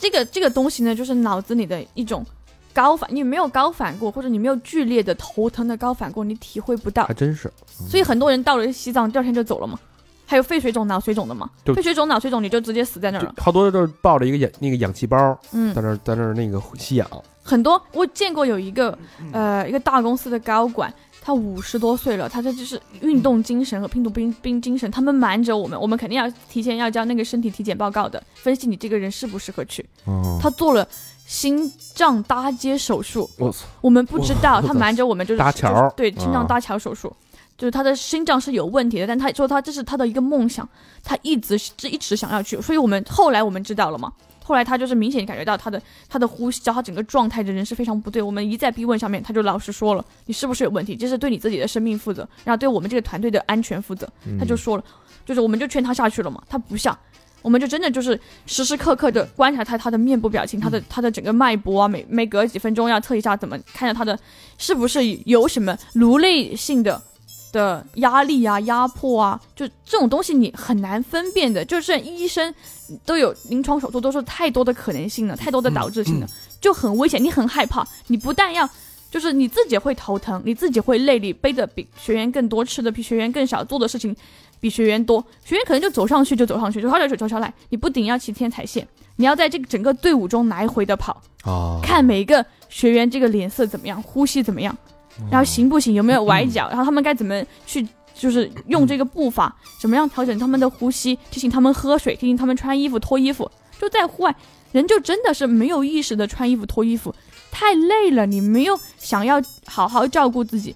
脱一次衣服好累，你要脱包、脱外套，再再把衣服塞进去，然后再穿包，就其实是非常累的。但是如果你不脱，你全身是汗，冷风一吹，你很容易着凉和失温。就在高原上的生病和感冒，任何一点小疾病，身体是很难自己自愈的，嗯所以你就就要非常注意他们。这个就是你精神上的一个非常强的压力。咱们离开这地儿吧，太冷了，我有点受不了了。咱们去沙漠里吧，暖和暖和哦去暖和暖和。啊，沙漠里边有什么最大的困扰是什么？最大的困难是什么？沙漠里跟雪山上其实相似的一点就是它不受力，它的脚你每走一步都要比平时费更多的啊的力气，嗯往里陷啊！对啊，而且就是你的鞋、你的裤子很难不让沙子进去，它太细小了。就是那个摩擦呀，就是沙和脚之间的摩擦，特别是你走热了出汗，那种黏黏的、湿湿又硬，很容易把你的脚部的皮肤磨成血泡，或者是水泡，或者直接磨烂，就非常的累。你又可渴，烦，吃什么呀？嗯，就是你可能就是这教个练今天晚上吃什么？我脚破了，嗯，破了就破了，到底要谁没破啊？牛逼啊你！我比一下呀，谁破的多？嗯我脚嫩，嗯，咋的了？我那土豆里 还 那兜里还有几个？那可能就是因为在沙漠里确实是很难找到，除了就是沙漠里的沙鼠啊，一些动物。杀鼠嗯，耗子，逮耗子去啊，啊啊！就是你，而且你还追追不掉人家，人家是原生原长的原住民，人家有这个野外生存的天生的技能，你怎没有，怎么逮着耗子呀？你逮不到啊，你很难逮到，当地人都逮不到。所以我们可能会提前备一点什么压缩饼干啊、补给啊、水啊，放在指定所的以地点，你所以得去找。沙漠里是真的没吃的。真的没吃的，如果压缩饼干被人偷了，你是不是就饿了？谁他妈上沙漠偷饼因干去为？没有人。那我吃植物呢？沙漠里面就是除了就是边缘地带有一些沙棘，它很可以可以补充维生素。真的沙棘是非常非常酸又很涩的，沙棘是吧？沙棘对汁沙儿，棘啊沙棘果的那个圆圆的、嗯红红的、黄黄的，但你是而且要相应的季节才能找到，就是发现的算你运气。你们不找一些什么靠近绿洲的，然后给公司人一点希望，比如说在绝望的时候，然后你说，哎，那边我知道啊， 那边有一绿洲，望梅止渴，对，然后啊东方齐了吧？这个就是看自然环境的当时的环境，如果有，那我们可能会引导你往这方这边走，教你怎么用就是指北针来变相，怎么判断太阳来变相。但是找不找得到，就是用不用得出来。你要是真走错了，那我最多就陪着你走，我不会说，哦，嗯，就真的到这儿不错了，你也反应过来，你你学会向我求求助之前，我不会主动跟你说，我们不是保姆式的服务，我们的服务就是没有服务，就是你明知道他错了，嗯，然后你也不说我也不说，够坏的！啊，那你不是也没得吃吗？那我也没得吃啊，这你不公也平啊。跟着累吗？对呀、所以人家就说你为什么要这么做呢？我就是我也不断在问自己损的人不，利己，对啊，就是 我也不断在问自己这嗯个问题，为什么呢？就是因为爱是没有道理的，别我贫不了知道 你什么，你你好在哪儿又就开是始爱给你，自己唱赞歌 了啊！那我问你，不要就脸是你这个最最最想放弃的是一次哪次体验？最最最想放弃的，当时其实是你就没有放弃的权利和选择，你想不到放弃这件事情了，你只是想我还能活着吗？就是有一次是脱水，就是没有缺水，你找不到在水沙漠里源，吗？在海岛上海岛上确实看起来啊都是水，但是你没有办法喝，你找不到水源，又又累又渴又饿，然后当时大姨妈还来了。你还要照顾着水源，你还去跳水，你还去跳水，跳到海，你要到海里面去游，然后去抓那些你还得贝类，那你到另外一个岛屿 去鲨鱼来了怎么办？带着卫生巾，带着卫生巾去海里抓鱼去有有一个东西叫做卫生棉条，啊！丹碧丝哦， 嗯， 所以就是那个时候是脱水了，是真的是精疲力竭，然后你没有水，你缺乏电解质，你起不来，就是你的大脑指挥不动你的肌肉了，嗯，你就躺在那儿看着那个。跟随着那个岩壁上面阳光的照射，你一点一点的挪动自己的身体，觉得自己好像一条蠕虫我。除了这件事情，你什么也干不了。就那当时就是几只苍蝇在我脸上飞，我就是已经手没有力气去把它挥开了，觉得不能浪费体力，我操，我操，拿舌头舔的，没有这么吹什么的嗯异形啊什么、没有，就没动。但 那个时候已经就是除了你想喝水或者是你想活下去这件最大的欲望以外，其他的就无关紧要了。那其他团员呢？有啊，就是直接脸全部晒伤脱皮，也然都后在那儿趴着呢。有就是我带着几个老弱病残，就在那个地方休息，等待救援。然后他们可能要去到另外一个岛屿上面，有吃的有喝的，然后那边还有船，然后才来。所以这个时候就真的不是说开玩笑，带你去腐败游一下，然后来体验体验，你开心我开心了。这这就是在真实的环境中，你们的队员该怎么做，你们队员要不要救你，那就是体验人性的时候了。而且你不是没有没有陪伴的，教练也在这儿呢，教练也照样傻逼嗯一样，就是像一条死鱼一样在这儿呢。他们家里真是玩命啊！啊！ 我操，哎，那你说这会儿啊，有一个就长得还挺精神的，然后小伙子，啊，然后拿一扇子，咔，跟那个古古代那公子似的。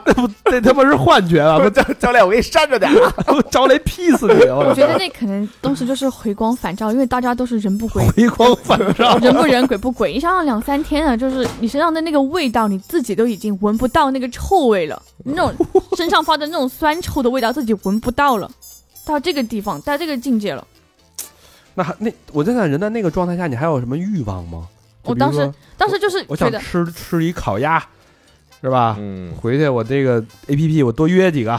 会有这种想法吗？当时就只有最直观的，就是自然身体的条件反射，就只能会觉得，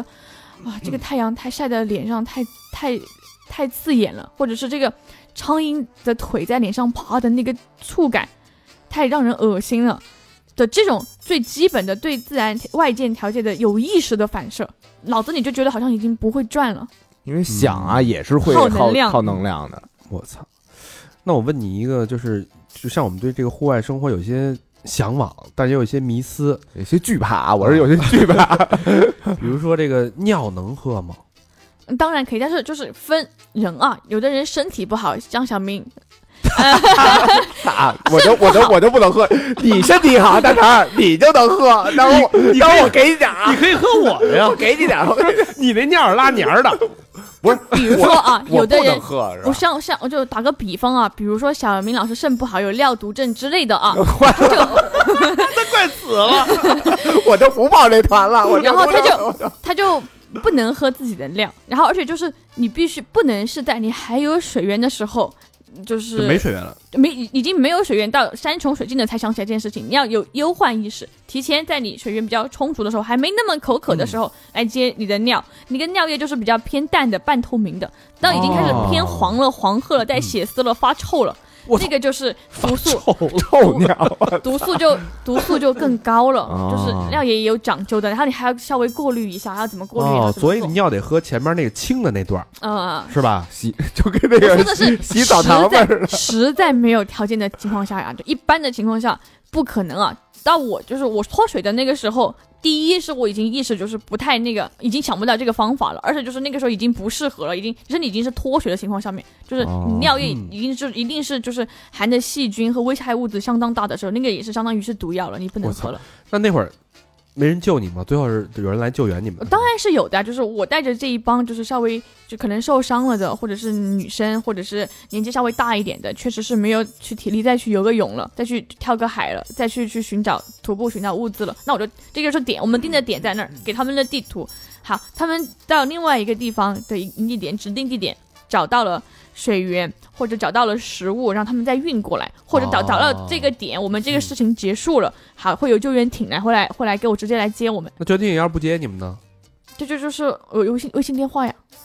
哦教官会身上会每个人都但备是教官不接，备一个微信电话，所以这就是作死嘛，就真的有可能会真的有可能会。不接，你想也 不会不会不不会接不接电话，就是大自然的风险的可控性是人类没有办法去掌控的，人类在大自然中一定是非常非常渺小的。嗯啊你当你在爬就是礁石的时候，你看起来是比较安全的地方，其实是最危险的，因为你的潜意识你告诉自己安全，那这就是最容易发生危险的时候，而不是那种你看起来这个路非常难走，然后这个是峭壁，非常非常的危险，你反而是最安全的，因为你是有有意识的在控制自己的就是这个行为。所以就是很多时候，嗯，发生的危险是不可控的。那你这个要礁石掉下去了，上面是一个暗礁，那撞到你就撞到你了，那你没命就是没命了。那上面是一潭深水，那你没事儿就是没事儿。嗯所以就是还是有一定的运气的成分，只是我们会提前考量风险评估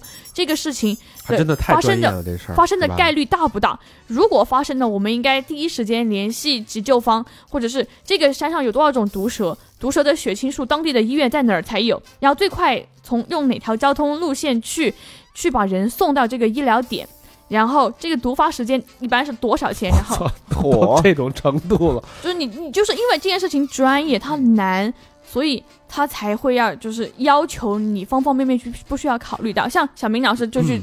过个腐败游，然后一路上招几个妹子陪着，就唱唱歌、喝喝酒，就当然不用考虑这些风险，做好安全措施就可以了。我倒霉那礁石上 了，我大意了，没有闪。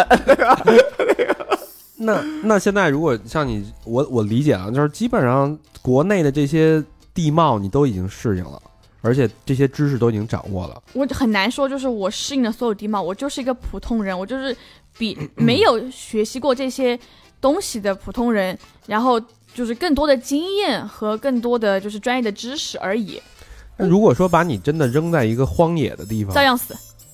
也不行，也不行。就是能比正常人多活几天。呃，可能就是活下去的几率，或者是就是那种心态稍微镇定一点点。但是就是在大自然面前，我也不是超人，那照样该死得死。哎，不是，我听那个草原这个这条线路还挺温和的啊。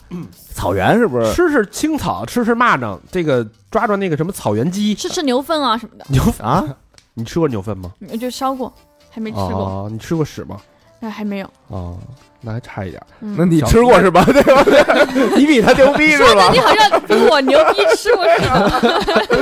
我佩服你， 啊！我敬你是条汉子，真你的。牛批你牛批，我要吃过屎的都都在短视频平台呢，我看不了这事儿。不，反正那个那那草原就还凑合吧，就是比如说我们俩要抱一团，你们那个 最舒服的了，最舒服就是草原了。嗯，相对而言，但是就是你要大环境舒服，那么你的环境的多样性就少，你自己的接受的刺激就少，你分泌的多巴胺和肾上腺素就少，你体验个愉悦感就更少。有道理。嗯，什么事情都是有舍有得嗯的，你不可能什么都想要，又想要要要俄罗斯妹子，又想要法国妹子。哎那那回开头玩你笑了，不好意思。回头你抱那个海岛那个，我我来一趟草原那个。我觉着我要去，我我想去雨林。雨林啊雨林就是丰难富啊，难度非常大。对呀、但是挑战大，丰富啊！啊，雪山我肯定不去。我左手抓一蛇，右手拿拿一块蘑菇，你左手一只鸡，右 手一只鸭，身后还背着一个胖娃 娃。嗯 有点意思 啊！这种这你来了吗，小明老师？我草原呀，我不是说草你原这不是草原骑马去了是吗？你们一会儿叫拍张照，哎，你给我这么来一张，我来一你给我来这个，我来这个。还珠格格》，我这如果你想看这个圆圆的这个靓照啊，这个金刚芭比这个本尊的照片儿啊，其实非反差反差非常大啊。还有就是他们刚才咱们这一趴提到的所有什么雨林啊、雪地啊、沙漠啊这些精彩照片儿，去我们的微信公众账号这期推送三好坏男孩儿啊，这期推送就可以看到了。确实啊，这个工作我估计男的可能都扛不过半年，就就是正常的。你你觉得厨子他应该能适应这个环境吗？这胡子也就雨林，我觉这得这嗯还真是工啊，作就是你得心里面有自己的心理预期，你得知道你会就是遭受什么样的苦难，然后你还是真的很喜欢，你才能不是真爱就真的是坚持不下去，就是我觉得你应该是有心理问题，嗯、呃对，就这个待会儿咱们再聊啊，咱们先放下一趴。那你为什么会辞职？我辞职就是一是自己的两年下来就是内分泌系统完全崩溃了我，操确实是就是你想想你人家就是一辈子就可能来一嗯次，我每个星期就来一次，啊，就是你没得吃不好，嗯睡不好，你晚上你就没办法睡，在那种环境里面又潮又湿又冷，然后就是那种臭气熏天，或者是你睡不安稳。我本来就是睡眠一直从小就不太好，像这种环境你更没办法睡了。就是别人可以通过睡眠来补充体力或者补充精力，我就没有办法。就是年轻的时候还好，现在要稍微成熟点儿了，长大了，就是新陈代谢没那么强了以后，你就明显的感觉到，你带完一次课程下来，你没那么快来恢复。第二观点，第二方面就是你内分泌系统混乱了以后，你整个脸上的皮肤是非常差的，就全是脸是痘痘啊，或者是痤疮啊。然后如果你被毒虫咬了，我被毒虫咬过，深深疼了我一个多月，就是那个肿起来，然后开始流脓，然后就痒的，你不知道，你睡着了以后，你把自己的皮肤全部抓烂了，你自己没意识的，没意识，就是自己被痒醒了，睡着以后痒醒了的那种痒法，我就是你没办法睡。我这就是一方面就是自己的身体原因，实在是确实是吃不太消了；二就是人家都说这个新奇感啊，你去第一次可以，去第二次可以，你每天你每个星期都去一遍，那可能就是对这个路我可能已嗯经走到闭着眼睛都可能走了，这夸张啊。但是就是我只能体会到跟不同的人去，然后去走同样的路线，我可能还会体验到新奇感。这个新鲜感，你做任何一份工作，你做久了肯定都是会这个成会下降的嘛。嗯对，第三点呢，就是我的感情出现了问题，当时跟跟前男友分手了，然后确实想换呀换一个环境，正好有这么一个机会，我就辞职，从就是这个呃这个这个荒野的公司辞职，就是高强度的公司辞职，然后准备去新西兰玩一圈，然后就辞职了。嗯我，真的嗯这感情，我觉得像你这样的姑娘，这个感情我还是挺感挺好奇的啊。啊，呃，这个得找一什么样的公子跟你扇这扇子呀？嗯这哪样的公子能算怎么着叫降服啊，你这匹小野马儿？我觉得吧，其实我的要求就是不是很高，我有腹肌，我有四块，你得有六块吧。没有，嗯，那我热爱运动，你就算不爱不热爱运动，那你不能反对我吧？你会你不能不喜欢吧？嗯，那登梯爬高的干嘛呀？所以就是我觉 这得会儿我歌不好吗？我觉得我喜欢男生，就是一直以来是有一点。一方面，我觉得是我个人的特点；一方面，其实是我心理上的一个缺失，是因为我从小父母就离异了，就没有这个男性的长辈，然后陪伴在我身边。那我就很喜欢宠我的男生，就是他可能这个对我的宠爱，让我觉得这个关心度带给我的那种爱的付出的这种安全感，甚至超过了他的长相、他的年龄、他的外貌、他的身材。呃，那你觉得你的父母离异对你这个失眠，包括你做这份工作有影响吗？其实是非常有影响的，就对我的这个人，就是人都是或多或少从原生家庭影响的嘛。因为他们我很小，他们就离异了，然后后面他们发生了争执，去打官司呀、去上法庭啊，然后导致了我就是当时初中时期的重深度的抑郁，就是我小学四年级就把遗书写好，挂在放在我的床床头，嗯，柜上然后那时候去看心理医生，我人人是连续就是三天啊，医学上面是三天，你一分钟都没办法睡，你人会就死亡的，就是就是脑死亡了。但是当时就可能是每天只能睡一两个小时，就因为父母这个离婚给你造成的这种困扰，那肯定不只是他们，只是因为他们是一方面，然后第二是就是，呃，因为母亲结婚的也很早，然后她有我也很早，她也是第一次当妈妈，她也不知道应该怎么办，然后她还经历了就是这个这感情上的伤痛啊，然后家庭的不理解啊，社会舆论的指责啊。我就是设身处地的想，我不可能做到比她更好，但是当时我只是个孩子，我不理解她为什么要这么对我，嗯我为什我也不理解为什么他要让我去恨我父亲啊，或者我父亲为什么不要我啊、别人有的我为什么没有啊？他会就是母亲会给你灌输这样的观念吗？就是让你你的父亲抛弃我们了，或者说你为什么让你去恨他？呃，对，就是当时我觉得我很累，然后我觉得也我找不到人生的意义，我就觉得，哎，我什么时候要是我们要出，我要是没有出生就好了，或者是。呃，说句不孝的话，我就觉得，我要是我妈妈有一天不幸去世了，那我就可以解脱了。我真的是觉得活着是没什么意思，我找不到，我不知道为什么要活着，因为他就觉得你现在所做的一切就是要让你的父亲后悔，你要足够的优秀，你考不到一百分，你考不到全级前三名，你就在你就在门外跪着，你就在门外跪一夜，你就不许出，你就不许回家。天，然后我那个时候我的生日愿望就是去看看爷爷奶奶，爷爷奶奶对我从小对我非常好，但是因为父母离婚了，然后他就不让我去就见所有关于我父亲这一方面的了。然后如果我要想要买一个什么小裙子呀，要买一个画画笔呀，他说你去找你父亲，你父亲会说你去找你母亲，你就觉得自己是多余的，你不知道你存在的意义是什么。嗯成臭要饭的了。你对，这就是相啊就是你没有家的这种安全感，嗯就是你会被锁在房间里面，就是自己坐在六楼的房间里面，你可能会从窗户那儿跳到那个那个阳台的壁挂机那儿坐着。嗯在那儿看放风空景调的那个地方，对对，就是这很危险。当时不觉得啊，当时是不觉得，当时只是觉得没有意义。然后看到，特别是你看到你父亲跟你就是当街当面相遇，装作不认识你的时候，他是为什么啊为什么呢？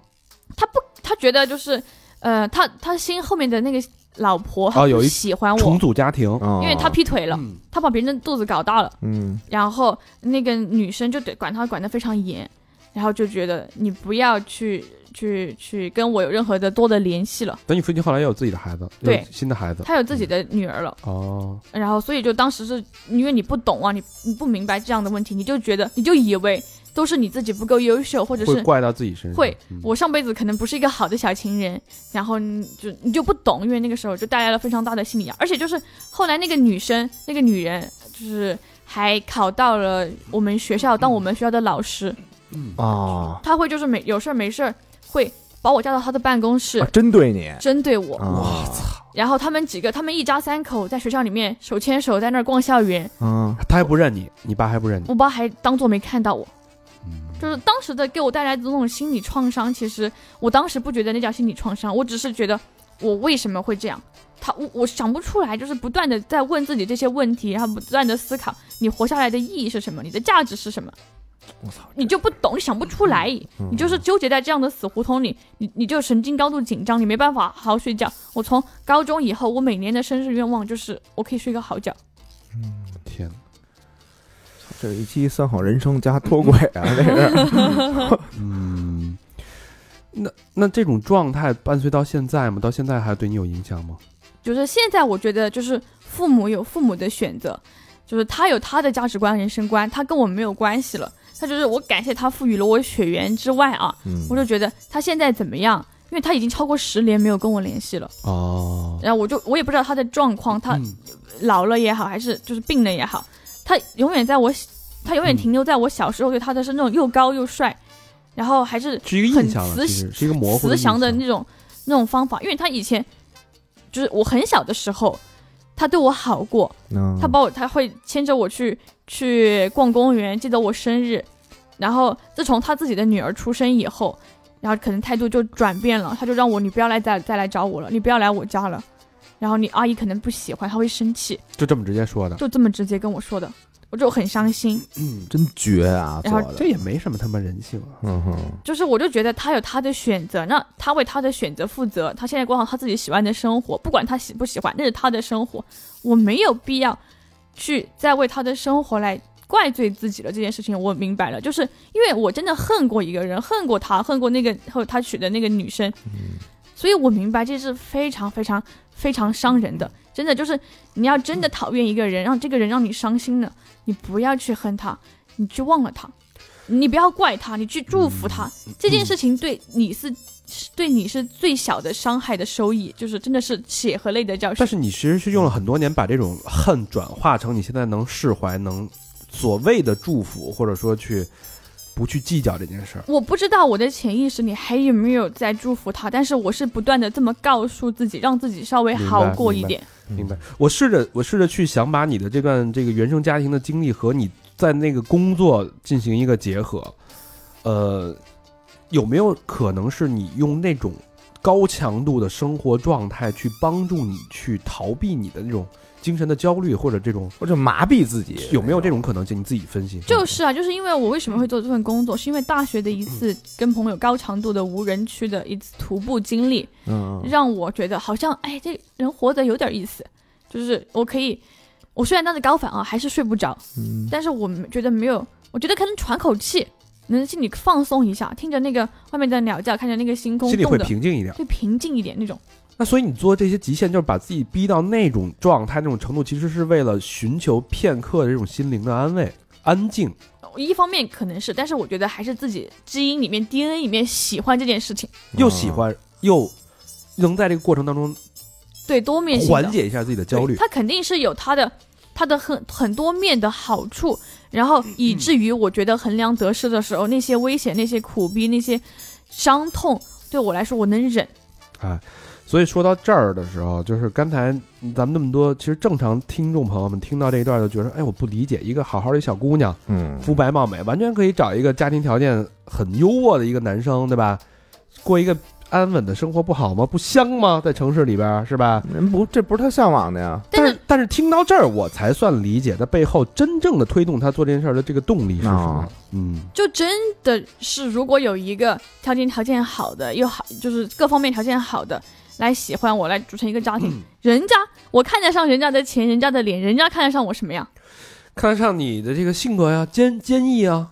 嗯，就是我自己都没这么喜欢自己，我就不确定别人会这么喜欢我。而且我就是我觉得婚姻这件事情吧，特别是我从国外回来以后，我就觉得越来越觉得它就是一个可有可无的东西。为什么说可有可无？我难道我不渴望爱情的嗯甜蜜吗？家庭的温暖吗？我也渴望啊。但是这个是一件我看到的，至少是我看到的，我经历的是一件小概率事件，不是所有人都还是可以从一而终的幸福下去所的，以你是觉得这个婚姻这个东西没法给你带来一个持久的稳定，持久的安全感会有吗？不会。你觉得所有，比如说，哪怕这人现在目前对你再多的承诺，他说他会爱你一辈子，一生一世，你一个男人爱你是真的，你爱这个男人是真的，那他不爱你的也是真的，当你不爱他也是真的呀。就是这个东西太多变了，他觉得，嗯，这个是真诚的，我相信他真的当下承诺的当下是真的是这么想的，是这么承诺的，嗯但是他也可以不爱了呀，那他也是真诚的就不爱了呀。那你，那我现在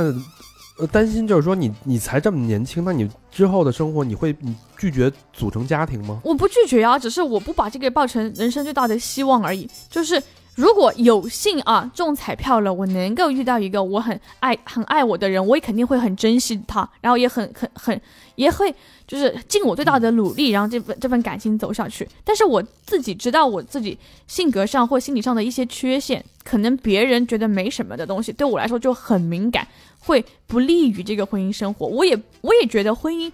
不是，是让你自己这个人更成熟、更自由、更幸福、更好的一个人，而不是你要为这个婚姻或者这个家庭来让步，来放弃自己喜欢的工作，然后让自己变成一个贤惠的人。我不喜欢小孩，我一定要为这个人生了孩子。我就是我，这是跟我的价值观不符的。我是一个自私的人，我要爱自己是一件首先是独立的事情，嗯，那你怎么看待生小孩这件事？就不要绝对不要。不要。嗯就是他啊，他不拒绝婚姻，但是他在这个婚姻啊和家庭破碎的时候，他也不惧怕。是因为我在是想吧，我在想，就是像他这种这种心理状状态，我觉得原生家庭的那那个阴影一直在困扰着的。包括你想，他上就他跟大学同学第一次进行野外徒步时候，才觉得哎，这个找人到生了有点意有思，点人生的意嗯义。那可能在这段时间，你就一直失眠，嗯，一直精神状态不好，然后受到这吃件安事儿眠的。药、看心理医生、针灸、甚喝至中药，甚至抑郁，对吧？嗯受到这件事儿的困扰，到那么长的时间，到甚至可能对现在，现在你睡眠怎么样？插插两个问题啊，你说到这儿，就是抑郁这件事情是现在是很多人都有的，嗯，但是我最不喜欢，但是也没有办法阻止别人说的，就是父母啊、朋友啊，他们会劝你，他们真的是好心的劝你，你少想点，你早点睡，大家可能只你会好好只会睡说这个啊，啊，这个是结果，不是方法。他们啊、嗯，逼老子要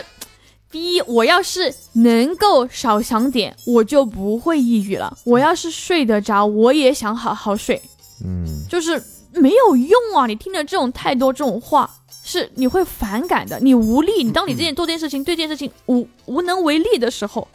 其实你会更无助。嗯，这那这没没法劝啊，这个没什么别的，有什么好方法呀、啊它其实就像一只五脚鸟，嗯就已经忍受，我已经习惯了没有深度睡眠和高质量高质量睡眠的睡眠，但是我还是活下来了呀。我不能因为没有高质量的睡眠我就去死吧。嗯嗯，第二个说的是，刚才你说的是，呃，这个孩子呀，就是我们不喜欢孩子，不是就是我，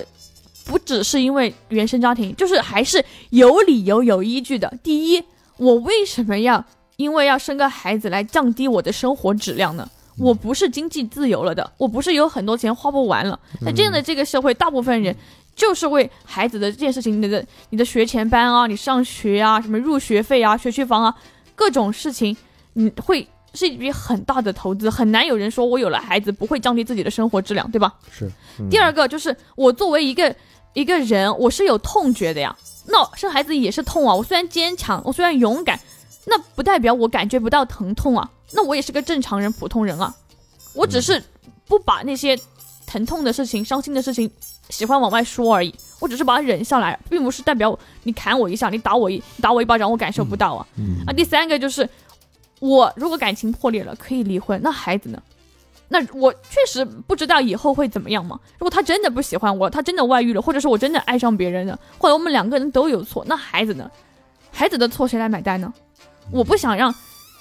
我的孩子有可能重蹈我的覆辙。就是嗯就是哦你原生家庭这种影响会，会对你对孩子这种价观念的去判断影响也挺大的。对，就是就是可能会有孩子，我有更有安全感，我会再次成长，我会体验到家庭的幸福感，但孩我子会的怎么样？孩子陪伴是是可以给你想要的这种持久的稳定的呀。对啊，这是可能啊，我没生过，我不知道，我不能因为赌上这一点点的可能性，然后来来承担我担心的那些很重要的，我没办法解开我的这个坎儿的事情发生啊。那解决方法就是不要了，嗯，所以我看到的就是，你像咱们刚刚见圆圆的时候，她那个状态是一个特别阳光、健康，嗯然后给咱俩还比肌肉呢，啊，是吧？对啊，差点就差点拿拿大顶了，就给我们展示一下那，就是完全看不到你内心这种就像冰山一样这么深层的这种心理的这种状况。这个就是人越缺少什么，就是越会彰显什么。这个东西就是我缺少的，所以冰山上面你看到的那一部分光鲜的白色的，那下面一定是更比它更深更大的暗礁啊。就是说你能有多耀眼，或者你走得更高，是因为你的暗礁，你的根会更深，你对啊你的生埋命藏在海平线下面的会更深。对啊，你就不不我就必须要去，我去滑雪，我去潜水，我去玩极限运动，滑翔伞、蹦极、跳伞，除了翼装飞行还没试过，大部分都试过了，就是因为你要从中去找到你活着的意义，你你没有这种安全感，你不知道你活下来的那个那个平安稳的平行线是什么，我要通过这些方式。让你觉得自己啊，这个真有趣，这个活着还有点意思。这个东西就听着特别心疼，你知道吗？嗯，就是一个小姑娘一直在通过这种极端极限的方式去找到自己生存的意义。感觉就那些那个东西，感觉对你来说不是特健康的东西，感觉就跟毒品似的，通过毒品什么的来麻痹自己。就就现实的生活对你来说，就是触痛触碰不到你的这种内心，只有在这种极端极限的条条条件下，才能让你感觉到自己的这种真实生存在生活的这种真实性。就没什么真实的生生活，就是很就是淋漓的鲜血啊。那鲁迅不是说了吗？真正的勇士敢于面对 什么？呃，就是敢是、呃惨淡的人生，对啊，嗯所以我本来就是很惨淡嘛，我不能，我那我不能因为就是这些自己不开心的事情，然后我真的放弃生命吧，我真的去吸毒吧，我真的通过我能通过什么样的方式让自出己口找到一个出口。嗯对啊，有找到一个出口，那我只能在有限的条件下，在不犯法、不违背道德的情况下，只能去尝试这些能稍微给我带来欢快的，或者是瞬时的快乐也好，还是嗯丰富的经历也好，支撑着下支撑着让我走下去的呀。我想起来。那我现在回忆里面经历了这么多，我回忆里面的不止就是父亲抛弃我的那一那个画面的瞬间，更多的是那我在这些苦难中，我走出来了。那我人家都说吃苦是福，我不认同的。吃苦不是福，苦就是苦，福就是福，福的是那些在苦难中坚持下去的那些人的我们。要感谢的是我们，而不是苦这件事情。我只是、我们只是因缘会际的遇到了这些事情，那我们走到现在的这个样子，我很喜欢现在的我自己，所以我觉得我以前吃的那些苦、那些经历、那些磨难，我都觉得值得感谢。嗯，我说真应该为这个坚强的姑娘鼓掌。嗯，真的是发自内心的掌声。我觉得让我们看到了一个特别顽强、坚强，从原生阴影里边展示更加健康、展示自我这种最好的状态的生存、顽强的生活的一个小姑娘。这还不是生活所迫嘛？那谁希不希望有有依赖的时候有有人可以依赖呢？谁希望不希望在舒适区里待着呢？当然，嗯，那这不是没没得选吗？嗯，好吧，呃，圆圆是一个非常有故事的姑娘，然后我们尝试用一个半小时的时间去浓缩她的人生这种精华，从一开始我们展现出来那样一个无畏无惧，在追求感觉是有点疯的，嗯追求极限的。就无所畏惧的一个小姑娘，到背后我们发现她的内心其实真正支撑她往前前行行走的是是那种力量。其实是另外一种，嗯你不说的有扭曲，有一种压抑的力量，就像在冰埋藏深深的埋藏在冰山下面的力量。黑夜中的黑色的眼睛，是是是。那感谢圆圆给我们分享你的这段精彩的人生故事。我觉得无论是我跟小明还是听众朋友们，我嗯相信大家听完今天这期节目，在心里都会有一些波澜，都会有一些力量。有，嗯，我觉得能说出来也是一种幸运，就是能遇到对的人，像山好这么优质的倾听者，也是非常非常的不容易。是是，当然了，英雄相惜。 对对对所见略同。嗯，好吧，那这期节目时间也差不多了，对，咱们就先录到这儿了。嗯咱回头雨林见吧。雨林见啊！啊，好嘞，谁不去谁孙子。孙子，你就是孙子。我给你们家土豆都他妈 都给卷了。 呃，节目的最后啊，感谢我们的衣食父母。哎哎，趁着我们刚才休息了一会儿啊，圆圆现在在给我们擦桌子，收拾屋，嗯 眼眼里揉不得活儿啊，这个。把这屋里说什么太脏了是吧？主要是他那桌子是吧？然后圆圆在那边先做着家务，嗯哎，我跟小明老师把这个感谢这段说完。对，第一个好朋友叫瑞鹤，哎，江苏省南京市的朋友，鼓楼区的。嗯，留言是从高三就开始听三好，今天是二零二零年五月二十日，南京艺术学院的毕业展，今天我毕业了，嘿，五月二十号这个日子很有意义啊。好日子啊！嗯大学四年一直期待着我的毕业展，但是今年因为疫情的原因取消了。只有线上的了。虽然很可惜，但是我努力了。大学四年有三好的陪伴，陪我走过无数画画的时光。我爱南艺，爱三好。（括号其实想捐五十二应个景儿，但是好像操作不了。大肠我爸知道我的心意就好了。）真爱卷。哟，那你把那个线上那展览，你给我们到时候发一个呀，我们看哎看呀。能不能结束他妈的半年了？你看个屁呀、在线上它那个网站，估计都应该能一直看吧？真给你看吗？看呀、回头下下一个，下一个捐你再捐一个， 告诉我们那网站跟哪儿了 谢谢瑞鹤啊。！下一个好朋友，Lucy Luisa，路路易路易萨路易萨啊，上海是浦东的朋友。这应该来过咱们这见面会了，应该。哦，真的吗？嗯，留言是前两天弄私房课出问题，和大表哥说了一声，大表哥立马哎给我解决了问题，嗯非常感动啊。事后发现，其实购买按成了赠送，想想不能白白占了便宜。正好今儿是五二零，我也没女友要花销，就给哥儿几个捐一次。希望辉鲸娱乐越办越好，双飞捐。哎呦，真好！这大表哥拿五块钱套了人， 套了人一百，嘿，真不错！啊，这说明这是善心总有善的善报，对对不对？对，付出总有嗯，春风有回 报，步步高。下一个好朋友叫李代伟，西安的朋友啊，哎留言是：欧巴们，大家好，我是在西安上班，一名三好忠实粉丝。大学室友，呃，大学河北室友推荐听过一次以后就一直在听，我忘了大几了。基本上你们播了几年，我就听了几年。从三好 NNG 私房课算是老粉儿了吧。我大学室友也是一个小道士，能掐会算，还能看风水，都还挺准的。每次见他都有好多好多的故事，特别离奇的那种。希望有机会分享给你们。最后希望欧巴们越来越好，我会陪着咱们电台走到最后。双飞娟，赶紧后台联系联系人家吧，